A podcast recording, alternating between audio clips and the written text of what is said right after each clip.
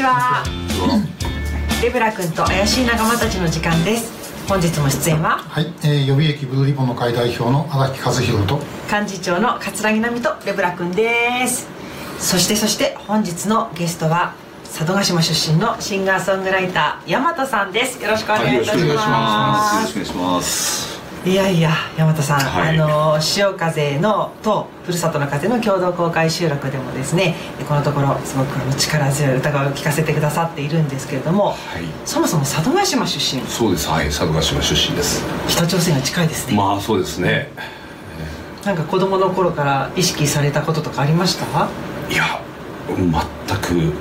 もう本当ほとんど人の住んでないようなところで生まれ育ってますんで。ほとんどまあやっと高校で初めてあの沢田というあの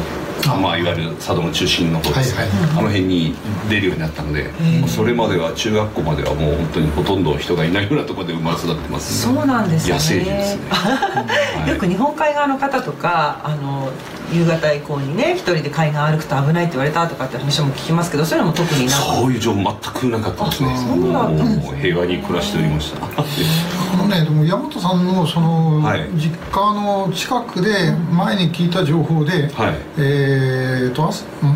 早朝からなんか釣りに行ったら、はい、あの変な男となんか出会ってねという話があってなんかね土手らみたいなのを着ていた、えー、変な男だってちょうどこうなんかあのここにあの懐中ライトを持ってたんででこう行ってらしたらなんかいろいろあったという話をなんか確かねあのあれは相川だったんじゃないかな。あでも随分昔の話ですか？えっ、ー、とだいぶ前です。だいぶですね。もうそれこそ本当40年ぐらい前の話ですね確か。40年前。まあでも結構ね佐渡はいろいろあるんだけどなかなかあのよそのよそ者がいても情報くれないんで。曽我さんのこととかはいつ頃お知りになったんですか？曽我さんはあのやっぱりもうあの帰国あされてから。あのあのやっぱり映像を見ながら、はい、あ佐渡にこんな人いたのかっていうのが結構衝撃でしたね。佐渡島の方でもそんな感じだったんですね、今曽我さんはねもともと警察も拉致じゃないっていうふうに言ってたんで、えー、なおのこと分からなかったでしょうね。あそこはあの大沢さんってあの県庁の職員が、はい。はいあの新ボムナでいなくなって、うん、で大沢さんは拉致の可能性あるというふうには見てたみたいなんだけど曽我、うん、さんは違うよというふうに言ってたから、だからいわゆるね。別にマスコミが報道するわけでもないし、なるほど、でそんな大和さんあのよく能登の方に行かれているようなんですがそうです。この4年ぐらい。それはですね元あの自衛官の方が、はい、あの U ターンして、うん、あの帰ったんです、はい、で能登はもともと佐渡とすごい歴史的に深いので、はい、あの自分の大和のとっては山大和じゃなくてあの本名なんですけど山に登るで大和なんですけど、はい、自分の20軒ぐらいの集落に登る使った名字が、大和長門船戸浜戸って佐渡の中でもそこだけ、えーにあるんですよ。そうだみんな登るそうです。ねで船戸っていう家はもともとやっぱ名前の通り海鮮問屋で、あんな僻地のところで、あの新潟の長岡藩とか柴田にお金貸すぐらいもう財なした家ででその家の昔の旧宅は、能登からこう財を持ってきて作ったっていうのはもうなんか知られてて、だから能登と佐渡の歴史的な関係つながり深いので、その能登の都にこう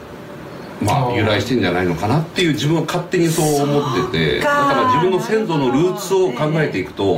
もともと佐渡っていうよりやっぱり絶対あの当該からみんな移り住んできてるはずなので能登、に自分の先祖のルーツが行くんじゃないかなって思ってたところでまあその元自衛官の方が U ターンして、その前にもう10年ぐらいお付き合いあるんですけど、能登とつながったみたいな感じでそこからこう頻繁にもうかれこれだから今15回ぐらい能登行って能登にちなんだ歌も15曲ぐらい多分作ってますね。すごい15曲ですか、はい、作ってますね。小島とか、はい、はい、北前船のそうですね。そのつながりが、そういうつながりですよねそうだから新新潟と言葉も新潟と佐渡って全然違うし食文化も全然違うんですけどどっちかってやっぱり能登、富山とか石川福井とか、あっちの方にやっぱり近い気はしますね、なるほどね。意外とね洒落たなんか雰囲気がちょっとあったり佐渡ですか？佐渡って、ね、ああまあ荒木さん行かれてますもんね、能登にもしょっちゅう行かれてますよねはい。まああのちょうどね北前船の寄港地のあたりっていうのは、工作員の侵入も多いと。うん。なるほど。やっぱ潮の流れでこう船がおそらく来やすいっていうのがあるんでしょうね、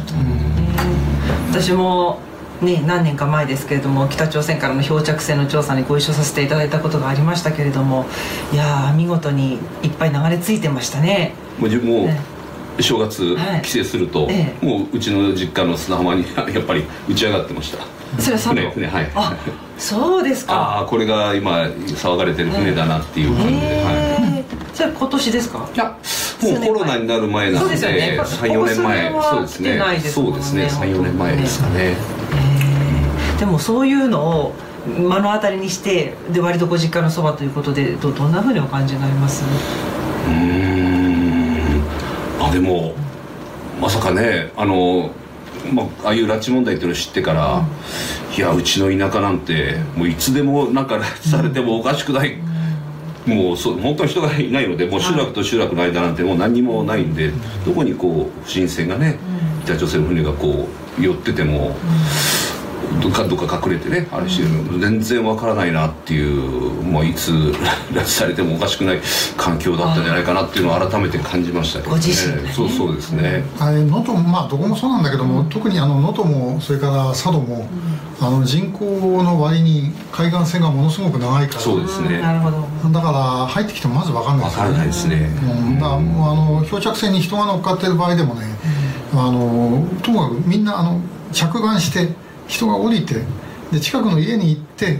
であのー、コンコンってやって中食べさせてくださいって言われて分かるという、うん、なんとなくこう難民とかね言うとあの海の向こうに船があってそれに人が乗っかってると、うん、どうしようどうしようっていう感じに思われるんだけどそうじゃなくてもう陸地に上陸しちゃった後、うん、だからまあ大和さんのね